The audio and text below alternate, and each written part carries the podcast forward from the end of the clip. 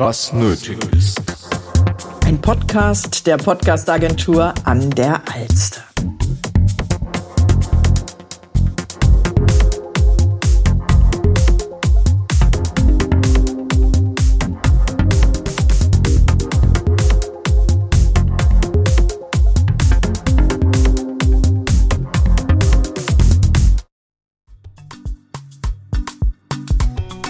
Vitamin Business, der Blickwinkel der Gen Z.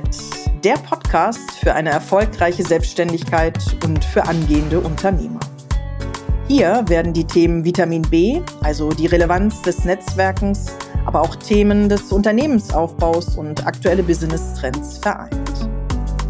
David Heiderich, Agenturinhaber aus Hamburg und spannende Interviewpartner aus allen Generationen tauschen sich über traditionelle Werte im Geschäft neue Ansätze der jungen Generation aus. Diese Folge widmet sich dem Thema Marketing und Agenturdienstleistungen in dieser Branche. Als Gäste habe ich für dieses Thema zum einen Michael Omori und zum anderen Alex Gruler, CEO von der Sunsinet Agentur, eingeladen. Viel Spaß beim Reinhören.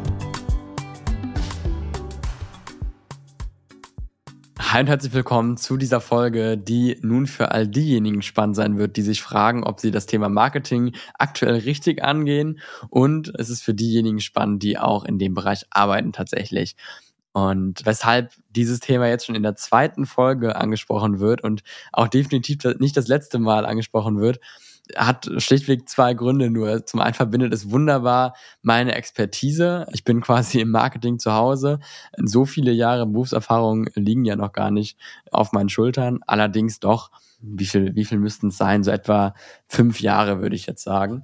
Und äh, die waren aber immer vom Marketing geprägt. Also egal wo ich gearbeitet habe, war es immer irgendwo im Bereich Marketing und das tatsächlich in Berührung mit den unterschiedlichsten Marketingmaßnahmen sozusagen. Es fing an, das hatte ich schon in der letzten Folge erwähnt, beim Thema Briefakquise sozusagen über den Postweg ist ja, wenn man so will, auch irgendwo Marketing. Dann hatte ich aber auch ein bisschen was zu tun im Bereich Print und dann, was letztlich auch jetzt so mein Werdegang prägt, ist immer das Thema Social Media Marketing gewesen, wozu aber auch irgendwo dann die Webseite gehört. Und da gibt es ja mittlerweile schon diverse Plattformen für Advertising, wo ich auch hin und wieder mal reinschnuppern durfte. Und schließlich hat sich jetzt ja auch meine Agentur in dieser Branche aufgestellt. Und was uns beschäftigt, ist dann das Thema eben Podcast-Marketing und das andere Thema Videomarketing. Das sind, glaube ich, zwei Marketingwege, die in den nächsten Jahren immer mehr an Relevanz gewinnen werden.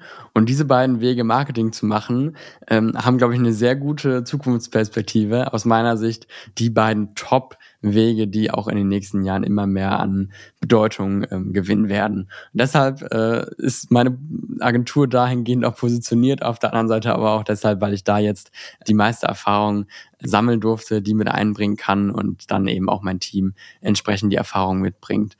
Und äh, zudem verbindet es aber auch die Fragen der Gen Z sozusagen. Das heißt, ähm, all die Fragen, die wir uns hier in dem Podcast mit dem Blickwinkel der Gen Z stellen, immer doch auch auf das Thema Marketing bezogen.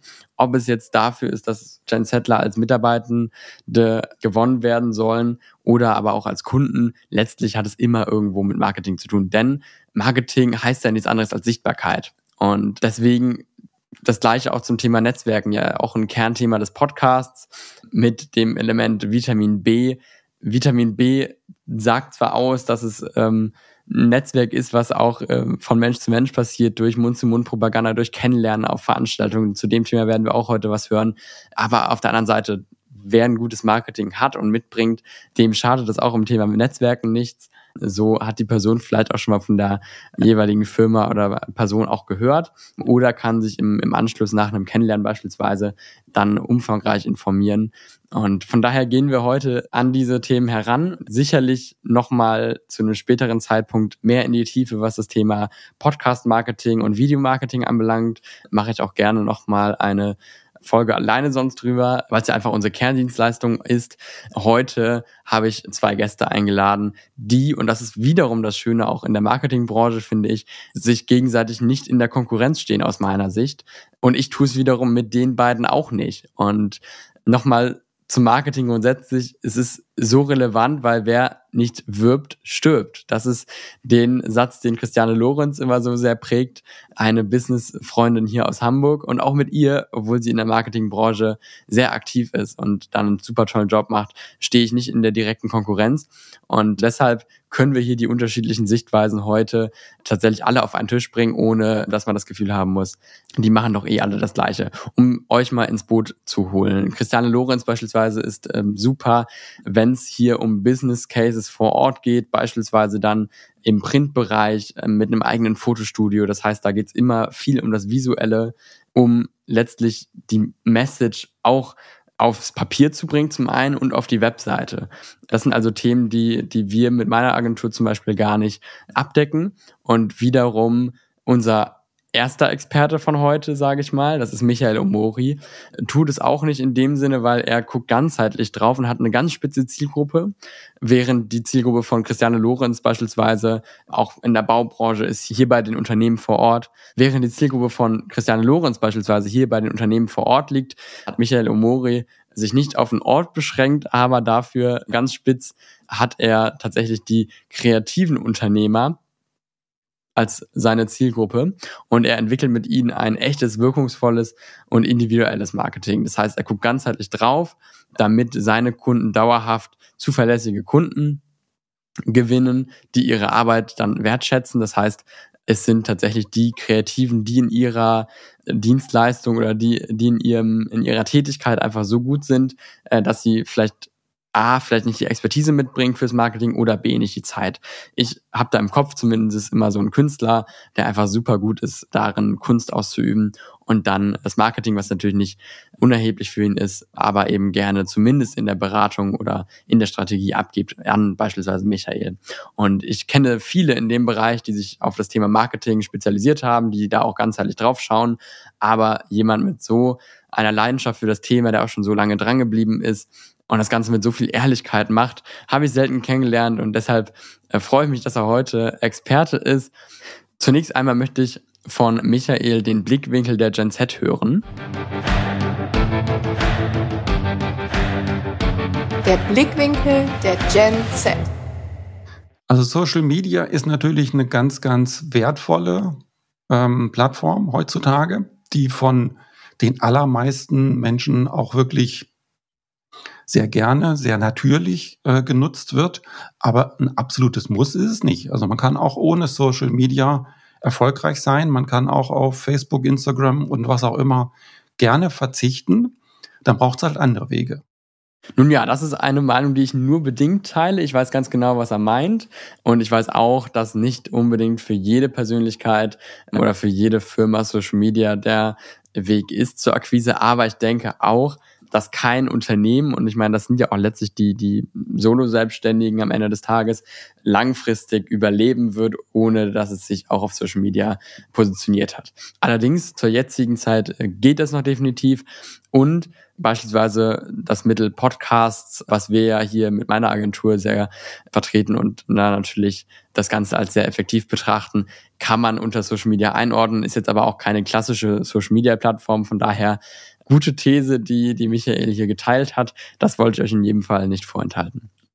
Nun, und jetzt hat Michael geteilt, wie er denn an die Sache rangeht und welche Wege er so mit in den, in den Raum wirft und wie er da vorgeht. Dann gucken wir uns wirklich die vielen verschiedenen Möglichkeiten an, ob das jetzt Pressearbeit ist, ob das äh, sowas, wie wir jetzt gerade machen, wobei ich Podcast eigentlich auch mit unter Social Media so ein bisschen einordne.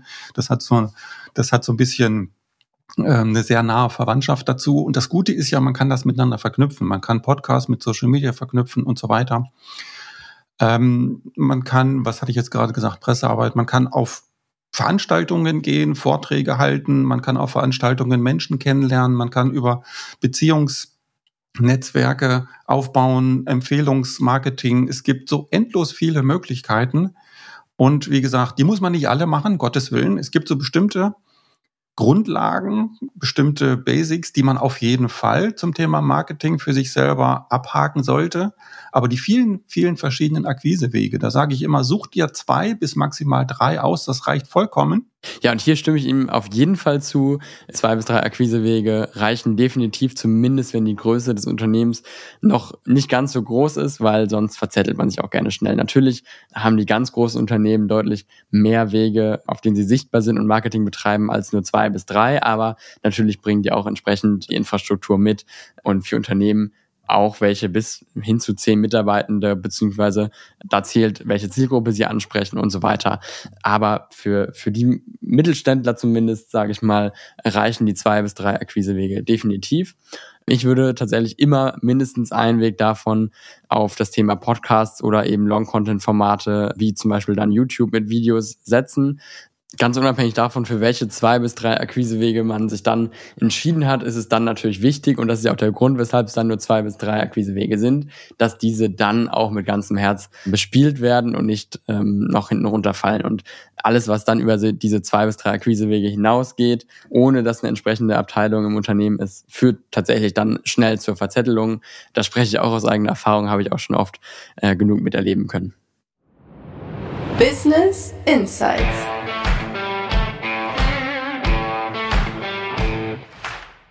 Michael, welchen Top-Tipp kannst du heute an diejenigen mitgeben, die auch ein eigenes Business haben? Was ist das, was du dir immer wieder vor Augen führst für deinen Erfolg in deinem Business? Je mehr du deinen Kunden dienst, desto erfolgreicher wirst du sein. Und das ist eigentlich so eine Binsenweisheit, deswegen ist das auch gar nichts Besonderes, dieser Tipp. Aber wenn man mal so drüber nachdenkt und das damit abgleicht, was man täglich tut, dann wird man feststellen, dass da immer noch Optimierungspotenzial da ist. Ja, eine perfekte Überleitung von Michael und natürlich für diejenigen, die ein eigenes Business haben oder auch den Kundenkontakt pflegen, total relevant und das ist wirklich was, was man sich gerne und oft vor Augen führen darf. Und nun kommen wir eben auch zu Dienstleistungen.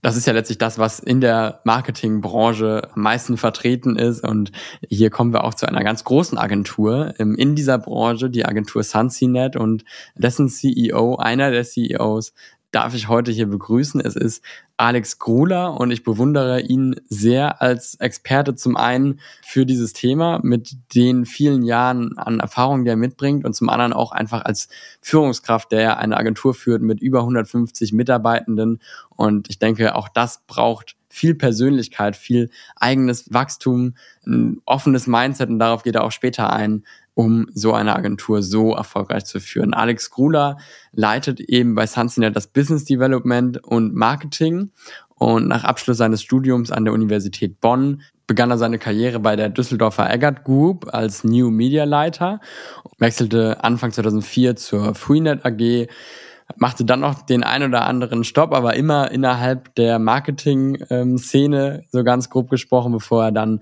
im Jahr 2007 die Berufung bei Sunsinet als CEO für sich entdeckt hat. Und mittlerweile hat die Agentur sieben Standorte in Europa, wie bereits erwähnt, über 150 Mitarbeitende und ist eine Full-Service-Agentur für den digitalen Wandel beziehungsweise die Transformation in der Digitalisierung für Unternehmen. Das heißt, decken tatsächlich jegliche Agenturdienstleistungen als Full-Service-Agentur ab, äh, was die Digitalisierung betrifft. Das eine ist natürlich Marketing inklusive der Social-Media Plattformen und dessen Möglichkeiten. Das andere ist aber auch das Thema Online-Shops beispielsweise, Unternehmensprozesse zu digitalisieren und so. Und das natürlich auch tendenziell für die größeren Unternehmen ist Sunsinet da aktiv.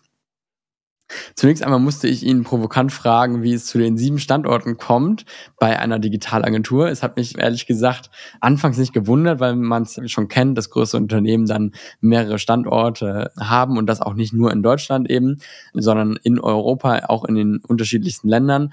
Und dann fiel mir aber auf, okay, aber es ist eine Agentur, die nur digital aktiv ist, die da ihre Dienstleistungen anbietet. Das heißt, grundsätzlich bräuchte es doch eigentlich nur einen Standort und von dort aus arbeiten sie dann meinetwegen auch in die unterschiedlichsten Länder, aber haben dort alles tatsächlich gebündelt. Da habe ich mich gefragt, gibt es die verschiedensten Standorte aufgrund der Kunden, dass die eben auch einen persönlichen Ansprechpartner in deren Stadt sozusagen haben oder sind es auch oder ist es auch die Thematik der Mitarbeitenden, dass also aus den unterschiedlichsten Städten die Mitarbeitenden dann auch einen Anlaufpunkt haben.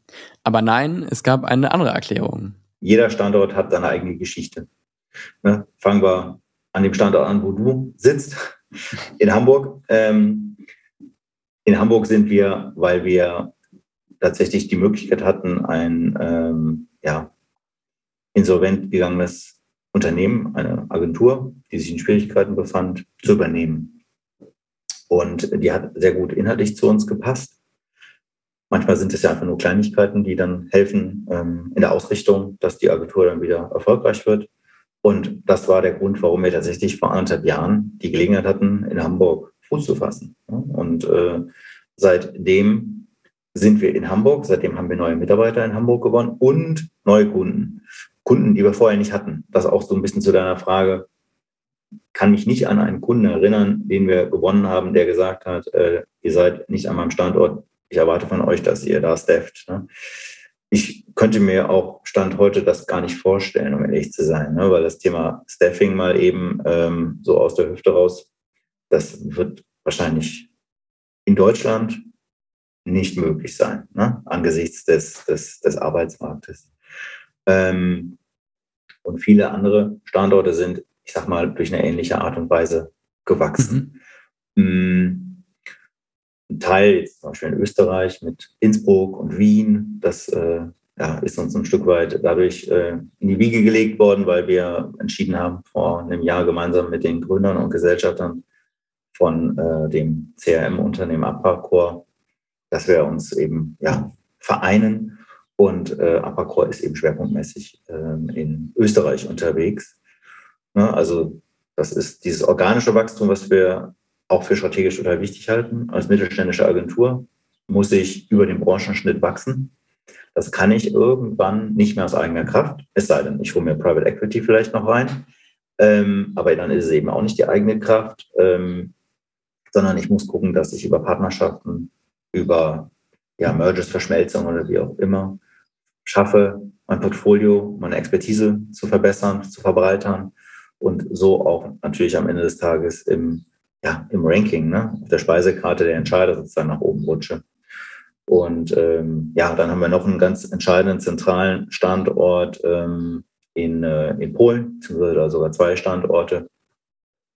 Das ähm, ist tatsächlich ein großes Glück, dass wir diese Entscheidung getroffen haben. Das ist manchmal auch so der Zufall. Ne? Man braucht Mitarbeiter, die Background haben in dem Land und ähm, haben auf die Art und Weise es äh, uns ermöglicht, ich sage mal, ein Stück weit einen Delivery-Arm für Sunset aufzubauen, der skalierfähig ist. Ne? Und äh, weil dieses Thema, dass Agenturen eben auch Probleme haben bei der Umsetzung, das äh, kriegen wir dadurch gelöst und ähm, ja, das, das ist tatsächlich ein Erfolgsmodell. Da kann man fast schon wahrscheinlich eine eigene Folge draus machen. Und das tun wir an dieser Stelle nicht, aber ich fand es total spannend. Und nun habe ich mich gefragt, wie flexibel muss so eine Agentur wie die Sunset Agentur sein, um am Zahn der Zeit zu bleiben? Zum Beispiel in puncto Mitarbeitergewinnung, aber auch in Kundenfindung, eben auch bezogen auf die Gen Z. Und das bei einer Agentur, die es ja schon seit 20 Jahren gibt und viele Unternehmen, die es schon so lange gibt, äh, sind in gewisser Weise vielleicht in den Winterschlaf verfallen, was Prozesse anbelangt. Das ist bei Sunset nicht der Fall und dafür hat Alex auch eine Erklärung. Das ist ja die Herausforderung auch in unserem Business. Wir müssen uns auf unterschiedliche Zielgruppen einstellen. Machen wir B2B, machen wir B2C, machen wir im Bereich B2C, adressieren wir vielleicht äh, mit einem Barfußschuh, den wir verkaufen in einem Online-Shop, äh, auch die Generation Z, wie kriegen wir die angesprochen? Also was ich damit sagen will, ist, man muss natürlich diese Flexibilität mitbringen. Und mh, mm, diese Umstellung der geänderten Bedürfnisse von potenziellen Mitarbeitenden, die kriegen wir nur dadurch gehoben, indem wir tatsächlich auch noch flexibler und noch facettenreicheres Umfeld anbieten, Arbeitsumfeld anbieten können. Das ähm, hat ganz unterschiedliche Impacts. Man, man kann die Generation Z ja nicht über einen Kamm scheren, so wie man Männer und Frauen ja nicht über einen Kamm scheren kann. Ne? Also auch da sind natürlich die Interessenlagen, und das ist eigentlich das Entscheidende, die sind eben auch total feingranular. So. Und ähm, am Ende des Tages können wir auch nicht jedem ja, Gran Granulat, sage ich jetzt mal, den perfekten, äh, das perfekte Environment bieten. Aber unser Anspruch ist natürlich, dass wir die Mehrzahl entsprechend ansprechen. Wie kriegen wir das hin? Das kriegen wir hin, indem wir einen, ja, einen höheren Arbeitssinn äh, formulieren. Also das, was wir täglich tun, dass das unter dem Purpose steht. Ne? Indem wir eben tatsächlich, und das ist auch das, woran wir uns messen lassen wollen, die digitale Welt verbessern. Also wenn wir einen Kunden gewinnen oder ein Projekt, der gar nicht daran interessiert ist, dieses Vorhaben oder dieses Produkt, was er da hat, zu verbessern, sondern das irgendwie wegen irgendeinem wegen einer irgendeiner Corporate Guideline jetzt irgendwie einfach nur ändern soll und sein Geld ausgeben soll, dann wäre das nicht der richtige Kunde. Ne? Das würde auch dann wahrscheinlich auch die Generation Z, aber auch die anderen Mitarbeiter würden das nicht verstehen. Und genauso wie es eben ist, dass man flexible Arbeitszeitmodelle anbietet. Ähm, ob das jetzt eine drei Tage, eine vier Tage Woche ist, ähm, ob das äh, die modulare Auswahl ist, jeder bei uns ist frei zu sagen, ne, wie hoch der Anteil der physischen Anwesenheitstage in der Agentur ist. All das sind Faktoren. Urlaub, äh, unbezahlter Urlaub, ähm, also Bezahlung spielt vielleicht bei dem einen oder das Honorar, ne, das Lohn spielt nicht so eine gehobene Rolle wie noch bei den Babyboomern, sage ich jetzt mal. Ne?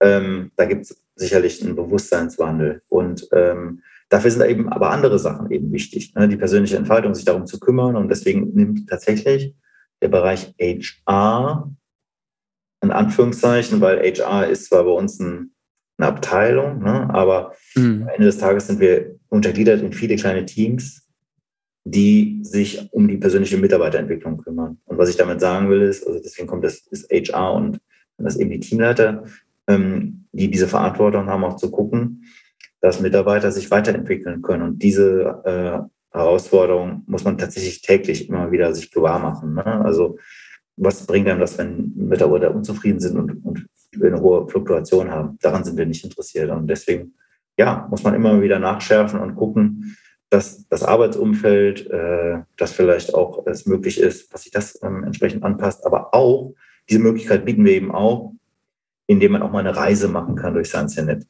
Also wir haben durchaus viele Biografien, ähm, auch Generation Z, ne, die ähm, ja in einem Department anfangen und feststellen, dass es das nicht für sie ist und dann die Reise machen ins nächste Department. Oder auch, ähm, dass ja, Mitarbeiter feststellen, dass sie vielleicht der ähm, disziplinarischen Verantwortung als Führungskraft derzeit nicht geeignet sind und im Dialog feststellen, einen Schritt zurück oder in einen, in einen Fachbereich vielleicht ne, mit ähm, sozusagen einer Expertise-Rolle, mit einer Expertenrolle besser für sie geeignet ist, was sich trotzdem auch wieder nach ein paar Jahren wieder ändern kann. Also diese totale Flexibilität in der Organisation, die ist der Schlüssel, um am Ende des Tages Gen Z und auch am Ende des Tages all die anderen Mitarbeiter anzusprechen. Ne? Also das bedingt ein total offenes Mindset, Ganz ehrlich, hier spricht Alex wohl aus Erfahrung und die hat er bei Sansinet ja schon seit 2007 und ich kann euch bestätigen, er wird keinesfalls einer von den älteren Geschäftsführern von Unternehmen sein, die es schon so lange gibt und das kann man auch so oder so sehen. Ne? Über 20 Jahre gibt es Sansinet. Das wird für die einen schon total lange sein. Gerade in der Digitalisierungsbranche ist es das, würde ich sagen. Für andere Branchen ist das natürlich kein Alter. Jedenfalls gehört Alex nicht zu den Geschäftsführern, die dickköpfig etwas durchsetzen, und so jedenfalls mein Eindruck, und das hat er ja auch ähm, eben gerade nochmal bestätigt, mit dem offenen Mindset. Finde ich total toll, dass er das mitbringt und uns auch mitgibt.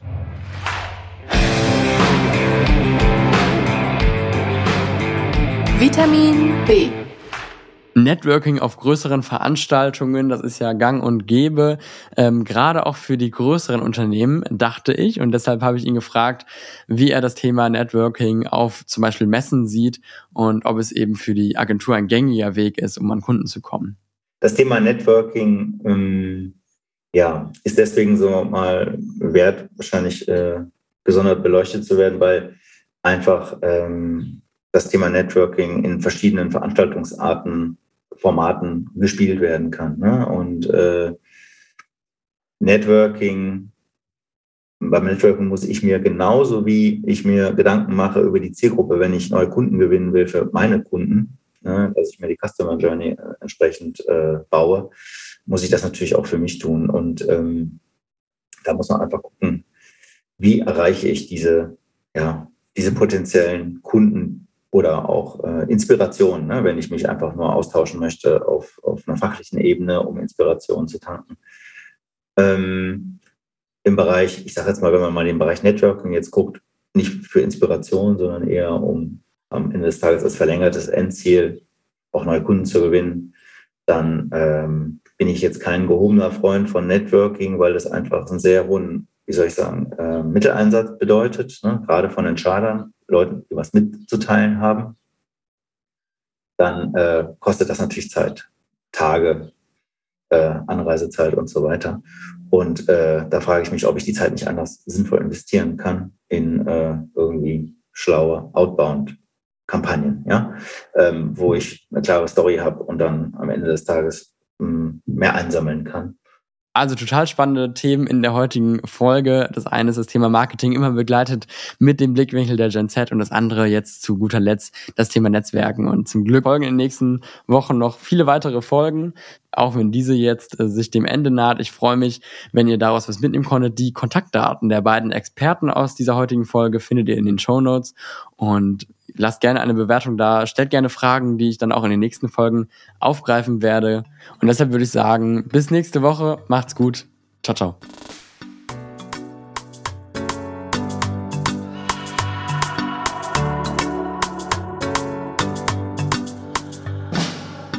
Das Thema der nächsten Folge.